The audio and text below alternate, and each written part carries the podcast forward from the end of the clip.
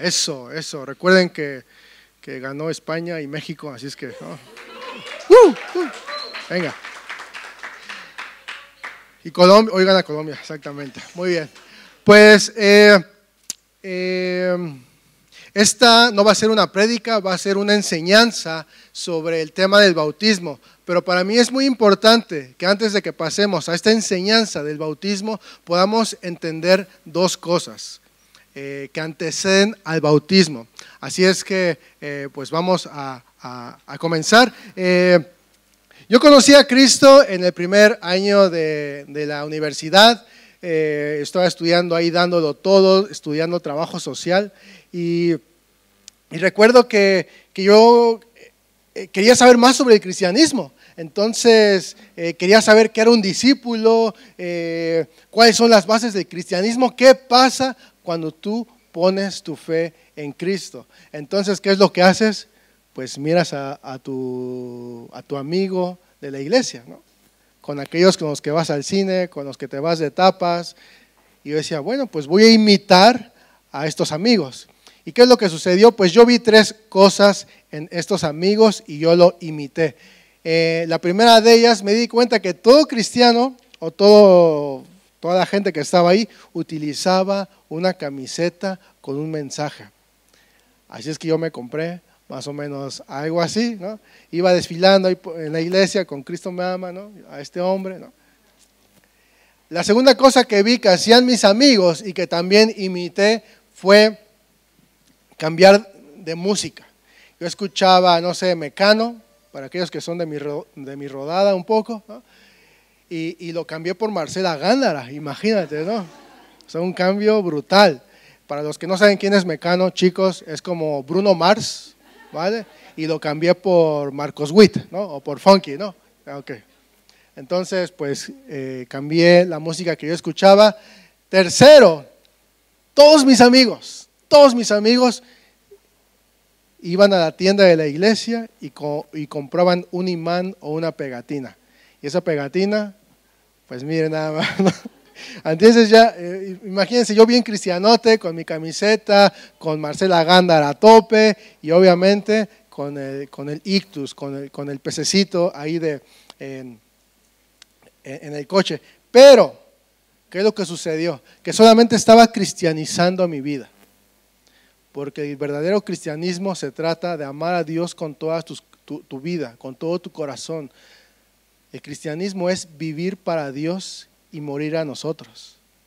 Y es por eso que nosotros tenemos que tener fundamentos importantes, porque cuando viene el día malo, entonces no nos va a salvar una camiseta. Cuando viene el día malo, cuando vienen dudas, cuando vienen tormentas, no nos va a salvar la pegatina que tengas ahí en, el frigorífico o en tu coche. No te va a salvar tampoco eh, la música. Por mucho que escuches a jazz, ¿no? Tampoco te va a salvar, ¿no? Aunque son increíbles sus canciones, no te va a ayudar. Necesitamos verdaderos fundamentos en nuestra vida. Y es por eso que, eh, que vamos a hablar sobre este fundamento que es el bautismo. Eh, pero antes de eso, eh, vamos a tomar un versículo en Hebreos. Hebreos es un libro, es, increíble. La gente no sabe quién lo escribió, no tiene una certeza de quién fue el, autor. Algunos piensan que fue Pablo, otros piensan que fue Apolos, pero esta carta se escribe a los judíos hebreos que estaban considerando dejar la fe y regresar nuevamente a los rudimentos de la ley por la persecución. Es decir, estos hebreos habían puesto su fe en Cristo, lo habían reconocido como el Mesías prometido, eh, habían, habían puesto toda su confianza en Jesucristo. Pero resulta que vino la persecución, muchos de ellos fueron expulsados de su país, muchos otros perdieron sus posesiones, otros más fueron puestos en prisiones. Eh, la estaban pasando mal estos, estos amigos. En pocas palabras, estaban diciendo, me iba mejor antes cuando no era cristiano. ¿Alguno de vosotros alguna vez ha pensado esto? A veces dices, pues que me iba mejor, no tenía problemas con mi, con mi jefe, no me decían el, el aleluyita, nadie se mofaba de mí, pero ahora sí. Entonces estos eh, eh, eh, judíos hebreos quieren regresar nuevamente a la ley, a los rudimentos. Pero el autor de Hebreos me encanta porque nos afirma la importancia de construir cimientos y nos anima a seguir adelante. Ahora sí, vamos a Hebreos capítulo 6, versículo 1. Vamos a leerlo. Dice, así que dejemos de repasar una y otra vez las enseñanzas elementales acerca de Cristo por el contrario, sigamos adelante hasta llegar a ser maduros en nuestro entendimiento. No puede ser que tengamos que comenzar de nuevo con los importantes cimientos. Importantes cimientos acerca del arrepentimiento de las malas acciones o obras muertas y de tener fe en Dios. Y continúa. Pero me voy a regresar un poquito, donde dice, importantes cimientos. Repitan conmigo, importantes cimientos. vamos a poner muchísima atención. Yo recuerdo que en México eh, el profesor siempre estaba ahí, ¿no? Animándonos a poner atención. Entonces él tenía una tiza o un gis. Entonces si veía que, que estabas un poco distraído, agarraba la tiza y ¡pum! Como David, ¿no? ¡Pah! ¿no? despierta, despierta, pon atención. Y aquí yo no encontré tizas, pero encontré unos plumones. Así es que eh, a la persona que vea, ¡pum! ¿no? Así, directamente aquí, ¡pum! ¿no? Así es que lo que vas a hacer es que le vas a decir a tu amigo de al lado, pon atención, brother. Pon atención. Aquellos que no trajeron un libro de notas están perdiendo un montón de cosas, pero saca tu boli, enciende tu iPhone, enciende tu Biblia, porque esto va a estar Buenísimo y recuerda, recuerda, David, Goliat. bueno, entonces, eh, esta frase, importantes cimientos, esta frase de importantes cimientos se refiere a cuando un edificio que ya ha sido terminado, de repente es derribado y se requiere volver a construirlo de nuevo desde sus cimientos.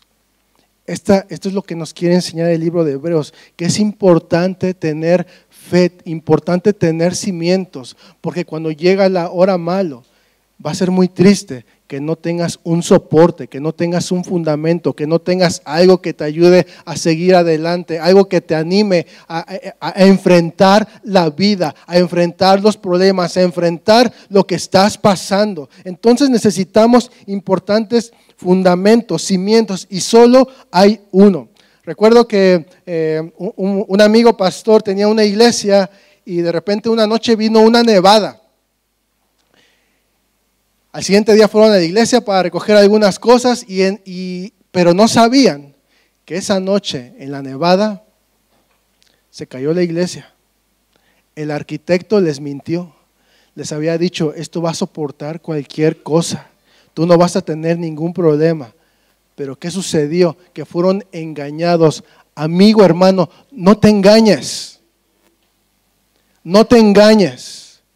No sea que un día colapse tu vida no te engañas. Estudiamos los fundamentos de la fe, ya que sobre ellos vamos construyendo nuestra vida cristiana. ¿Vale? Vamos ahora sí a Hebreos 11, 1, que habla sobre la fe. Dice, ahora bien, la fe es la certeza de lo que se espera y la convicción de lo que no se ve. Esta palabra certeza viene de, una palabra griega. Ya saben cómo son los griegos, ¿no? Con sus palabritas. Es jupóstosis. repitan conmigo, jupóstosis. Ya saben algo nuevo, ¿vale? Esta palabra griega, jupóstosis, eh, habla de, de un soporte, habla de un fundamento, habla de una estructura. Y es que nuestra fe no es una actitud positiva, tampoco es un convencimiento personal, no es que de repente un día me levanto y digo, ya tengo fe. Ostras, no sabía que tenía mucha fe. O sea, no te levantas así o te dices, ya tengo fe, ya tengo fe, ya tengo fe, ya tengo fe, ya tengo fe, ya tengo fe. No, no. Tenemos que tener una certeza, un fundamento, un soporte, una, estructura, un jupóstasis en nuestra vida. Y Cristo en Mateo 7:24 eh, nos habla, están los dos hombres, el sabio y el necio, y dice que el sabio construyó sobre la roca, sobre la palabra. Sin embargo, el hombre necio construyó sobre la arena. Nuestra fe está basada en la palabra de Dios y la palabra de Dios es Cristo. Por lo tanto, Cristo es la roca, por lo tanto, Cristo es nuestro soporte, por lo tanto, Cristo es aquel en quien ponemos nuestros cimientos y comenzamos a construir a partir de ahí. ¿Vamos bien? Cristo es, ¿vale? Cristo, el fundamento, el fundamento, la certeza. Cristo es, es, es mi soporte, Cristo es mi fundamento. Ahora, necesitas certeza para tener fe. Y necesitas esto creyendo la palabra de Dios. Mientras más te llenas de la palabra de Dios, mientras más la memorizas, mientras más la haces tuya, vas a tener más herramientas, más soporte. Y por eso vas, viene un problema y dices, Jehová es mi pastor y nada me faltará. Tu vara y tu callado me guiarán aunque esté en valle de sombra de muerte, tú me guiarás. Bienaventurado aquel varón. Cristo, mi roca, mi gloria. ¿Quién es ese Dios? Es el Rey. Tú vas leyendo Juan y dices, es que no los dejaré huérfanos, no os dejaré huérfanos. Estaré con vosotros hasta el fin. Y eso te da fe, eso te da fundamento. Así es que ahora sí, esta fue parte de la introducción. Vamos a pasar a, Hechos 2, 42. En este versículo eh, están, eh, están juntos todos los discípulos y dice que toda la iglesia estaba seguía la doctrina de los apóstoles, seguían las enseñanzas de los discípulos. Y, es lo que, y es lo que necesitamos nosotros. Esta doctrina primaria de los discípulos, de los apóstoles, es lo que debe ayudarnos a regir nuestra vida. Nosotros en el cristianismo tenemos seis pilares, seis columnas que sostienen nuestra fe. Otras religiones tendrán los suyos, pero nosotros tenemos seis. ¿Lo sabías? A lo mejor ni siquiera lo sabías, pues tenemos seis pilares. Hebreos 6, 1 eh, en la parte última, después de importantes cimientos, ahí vamos a ver los seis pilares. El primero es arrepentimiento de obras muertas. El segundo es fe en Dios. Tercero, bautismos. Cuarto, imposición de manos. Cinco es resurrección de los muertos. Y la sexta es el juicio eterno. Si tú no sabes esta doctrina básica, que es básica y primaria, estamos perdidos. Estamos perdidos. ¿Dónde está tu fe? ¿En qué está basada tu fe? Espero que todos vosotros puedan profundizar más en esto. Entonces ya los padres ya pueden explicarle a sus hijos sobre el arrepentimiento, sobre la fe en Dios. Entonces yo, yo voy a tomar eh, un poco de la primer doctrina, que es el arrepentimiento, y un poco de la fe en Dios para pasar a los bautismos. Y te vas a dar cuenta porque el arrepentimiento de obras. El arrepentimiento fue predicado por Jesús, eh, fue predicado por Juan el Bautista, fue predicado por los discípulos, fue predicado por Pablo. Eh, de hecho, en, Hechos 2.21 está Pablo citando eh, el arrepentimiento y el volver a Dios. Y en cada, cada expresión, cada palabra que salía de la boca de, los discípulos, de Juan el Bautista y de Jesús, siempre hablaba de arrepentíos, porque viene el reino de los cielos, arrepentíos y volver a Dios. Había un énfasis en el arrepentimiento. Tú dirás, ¿qué es el arrepentimiento? ¿De qué se trata? ¿Cómo se come? ¿Qué es el arrepentimiento? Ahí te va la otra palabra griega. Eh, la palabra griega que se utiliza es eh, metanoe, como el, metano, metanoe. Y eso significa que hay un, un pensar diferente. pero también moralmente significa que se siente un gran dolor en el alma, un gran dolor en el alma por el pecado, por lo que yo he cometido, por lo que por la ley que he infringido, porque no amo a Dios con todo mi corazón, porque no sigo sus enseñanzas. Te produce un dolor el pecado cuando, cuando eres infiel, cuando mientes. Este dolor es por tu pecado y también es el dolor en el alma por ver a Cristo crucificado y no poder hacer nada para poder tomar su lugar. Y yo no puedo pensar diferente si no siento dolor aquí en mi corazón, si no siento dolor aquí en mi alma por lo que ha pasado. Ese es el arrepentimiento.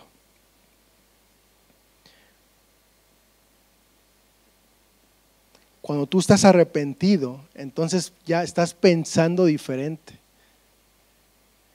Ahora, la segunda parte, obras muertas. ¿Qué es, es una obra muerta? Una obra es un hecho, es un acto, es una labor, es algo que nosotros estamos haciendo, pero que carece de valor, carece de vida en sí mismo, porque no tiene la vida de Dios. Son todos aquellos hechos y obras que tú tratas de hacer para ganarte el cielo, para ganarte la justificación, para, para ser salvo. Esas son las obras muertas. Es que yo soy muy bueno. Yo voy a la iglesia, yo me persino, yo incluso voy a, los grupos en casa, pero eso no salva si no hay arrepentimiento, si tu mente no ha sido transformada. Y nosotros, queridos amigos, necesitamos entender esto, que nuestras obras no son suficientes para llegar al cielo. Y todo esto comenzó con nuestros padres. Todo esto comenzó en Génesis 3.2. Pecan.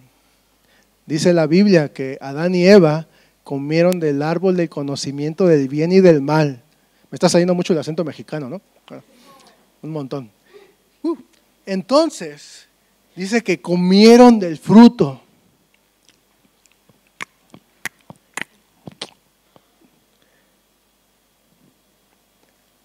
Y después de eso viene la caída, la separación. ¿Qué sucedió? Viene Dios nuevamente y los llama, Adán, Eva, ¿dónde están? Y de repente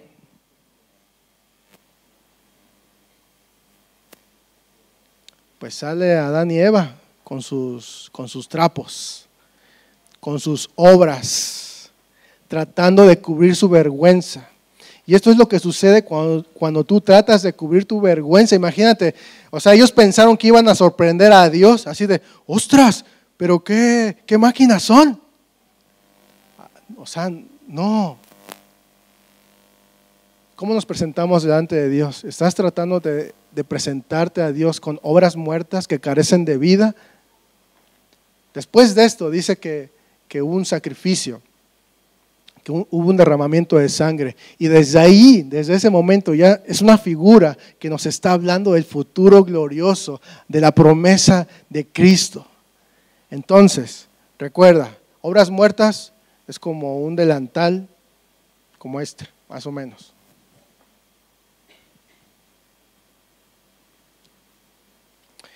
Eh, que es una obra muerta, son hechos para tratar de ganar la vida eterna, la salvación y el perdón de Dios, pero que son ineficientes por sí mismas, pues carecen de la vida de Dios. Muy bien, vamos a pasar ahora al segundo pilar, que es la fe en Dios. Chicos, no puede haber fe en Dios si no hay arrepentimiento. Yo no puedo tener fe si primero no me arrepiento.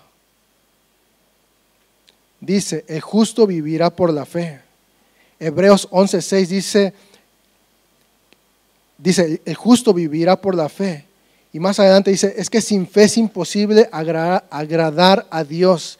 Después del arrepentimiento, entonces comienzo yo a vivir por fe. ¿Y qué es la fe nuevamente? ¿De qué se trata esta, esta fe? La fe otra vez viene de otra palabra griega que es pistis. Ya te sabes tres, Jupóstasis, metanoe y pistis. Entonces cuando veas a un amigo, a un hermano, le dices, oye, pues te veo como, como falto de jupóstasis, ¿no? Pues, échale un poquito de metanoe, ¿no? Oye, ¿qué onda con tu pistis? ¿Qué, pasa? Entonces, la fe en Dios, la fe, lo, que decíamos anteriormente, la fe es la credibilidad, es una convicción, es una confianza, es una fidelidad. Y la fe no se trata de convencerme a mí mismo de que Dios es bueno. La fe no es no es creer solamente, es que yo creo en Dios. Dice la Biblia que los mismos demonios creen en Dios. Pero no son salvos.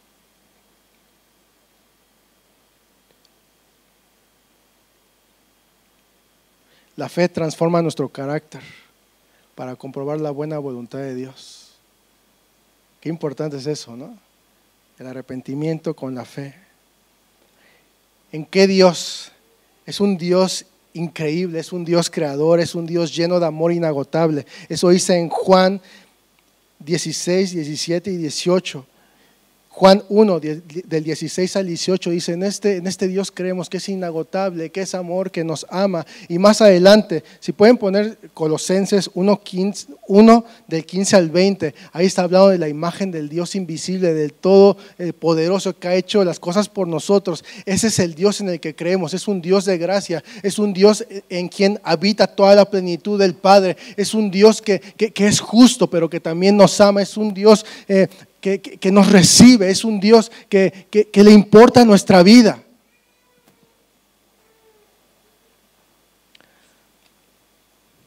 Ahora hay diferentes clases de fe. Eh, no me voy a meter en ese tema, alguien más ya lo, va a hacer, pero hay diferentes tipos de fe. Eh, la misma palabra, la misma raíz que es pistis, tiene que ver con el don de fe, tiene que ver con, la medida de la fe, tiene que ver con el, eh, el escudo de la fe, tiene que ver con el fruto, eh, tiene que ver con la, fe como semilla y la fe como salvación. Son esos tipos de fe. Pero vamos a entrar a lo que es la parte del bautismo.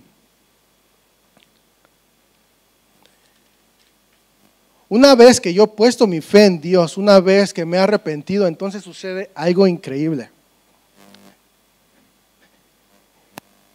Y es que si antes éramos sucios?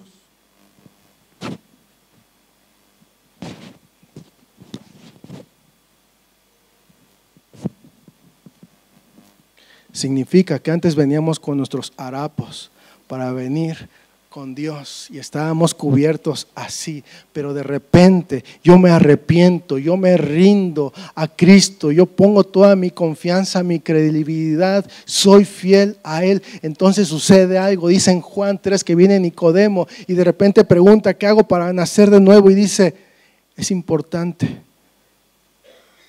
poner tu fe, arrepentirte. Entonces, cuando tú te arrepientes y pones toda tu fe en Dios, entonces naces de nuevo. Y esa es otra cosa interesante. Solo quiero que lo sepas. Tú has nacido de nuevo. Si tú has puesto tu fe en Dios, has nacido de nuevo. Y es una de las cosas más increíbles. Eh, eh, tienes pasión por Dios, tienes amor por Dios, eh, tu mente es transformada, solamente buscas todo lo que tiene que ver con Dios, amas a Dios con, con, todo tu corazón, con todas tus fuerzas. Y es que cuando, cuando te quitan todo eso, mira lo que sucede.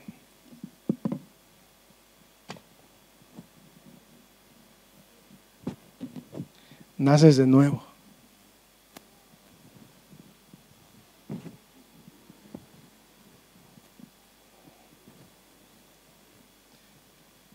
ya saben cómo va esto, ¿no?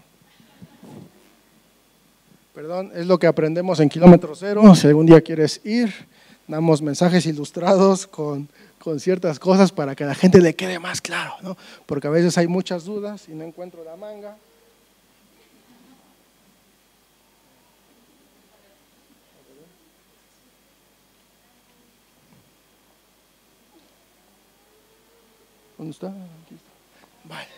Uh, un aplauso por mi asistente. Entonces, esto es lo que sucede. Eh, estamos nacidos de nuevo. Somos nacidos de nuevo. Y dice la Biblia que, que también somos sellados. El sello de Dios significa una estampa de Dios en nuestra vida. Significa que entonces nosotros somos apartados somos adoptados, ahora somos hijos, tenemos una herencia que, nos, que, que, que, está preparada para nosotros, somos coherederos y somos herederos de las promesas de Dios, de que si yo muero y pongo mi fe en Dios, entonces voy a resucitar. Significa entonces que no, ya no tengo miedo a la muerte. Significa entonces que tengo una esperanza, que un día me voy a encontrar con ese Dios glorioso, voy a mirarlo cara a cara y, y no sé qué va a pasar cuando yo lo mire cara a cara. Pero sé que he sido transformado. Y es el sello. Dios nos sella.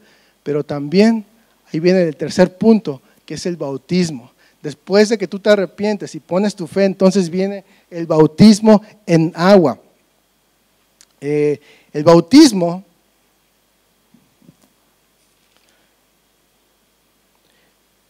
hay una definición que me gusta mucho y te la voy a decir. Ahí me parece que ahí está, ¿verdad? Okay. El bautismo en agua es el testimonio público de lo que ha sucedido en nuestro corazón y es una señal de nuestra obediencia para seguir a Dios. Algo que no es el bautismo, el bautismo no salva, el bautismo no, no te da el acceso a, las, puertas del cielo. El bautismo solamente es una señal, es un compromiso, es que estás diciendo, yo pertenezco a Dios, yo pertenezco a esta gente, yo pertenezco a, a este Padre nuevo. Ya sé por qué tengo tanto calor.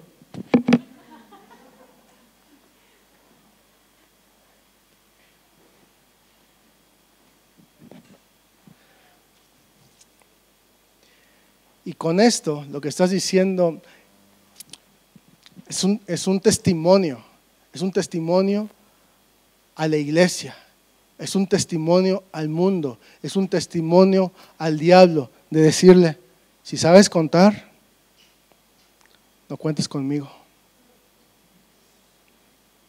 No cuentes conmigo más. Soy hijo, soy adoptado, tengo la presencia de Dios. Y por eso es que comenzamos a caminar. Y por eso dice eh, que, somos eh, testigos. Un, testigo es un mártir en el original. De ahí viene también Marta.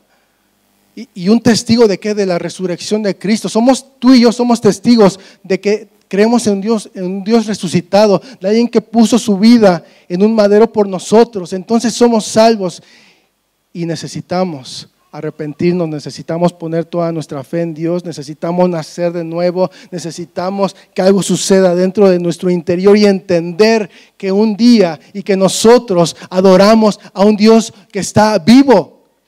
No es un Dios que está muerto, es un Dios que está vivo. Y por eso lo adoramos y por eso venimos y cantamos, Cristo eres el centro, tú eres el centro, eres el centro de todo lo que somos. Este bautismo fue practicado por la iglesia primitiva desde, desde un comienzo.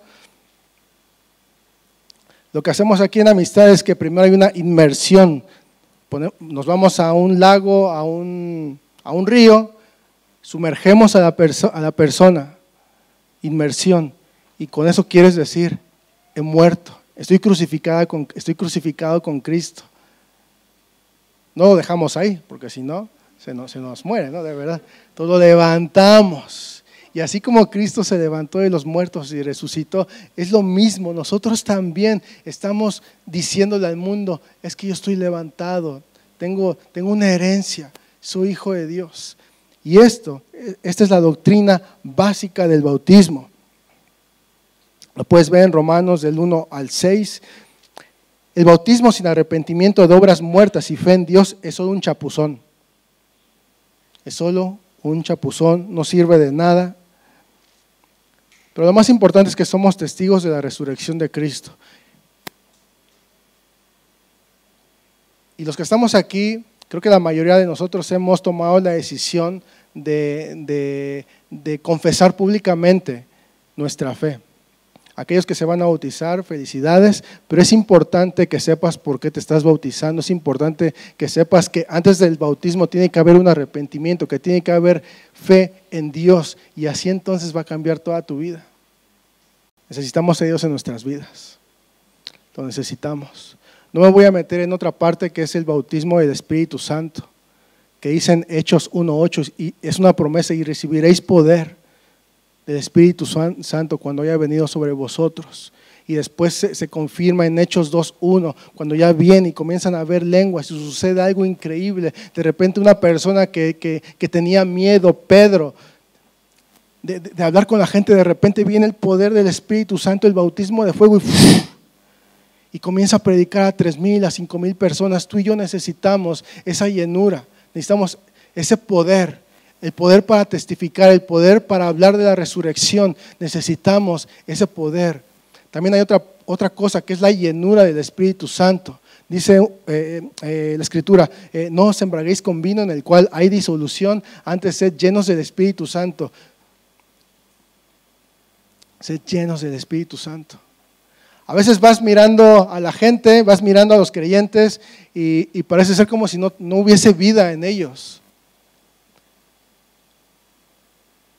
te hablan de Dios, pero triste siempre. No hay vida. ¿Cuántos de vosotros han puesto toda su confianza en Dios? ¿Cuántos se han arrepentido? Si hay alguna persona que no se ha arrepentido, que no ha puesto su fe en Dios, yo quisiera orar por ella. Vamos a ir terminando. Si tú eres una persona que en este momento estás sintiendo un gran dolor por tu pecado, quiero decirte que hay esperanza para ti. Quiero decirte que Dios está tocando la puerta de tu corazón y que Dios quiere hacer algo con tu vida. Si hay alguien que quiere hacer esta decisión, que quiere tomar este paso, le voy a pedir que levante su mano, que ponga su mano en alto. aquí hay uno, aquí hay otro, perfecto, aquí hay otro, muy bien. Gloria a Dios, un aplauso, ¿no?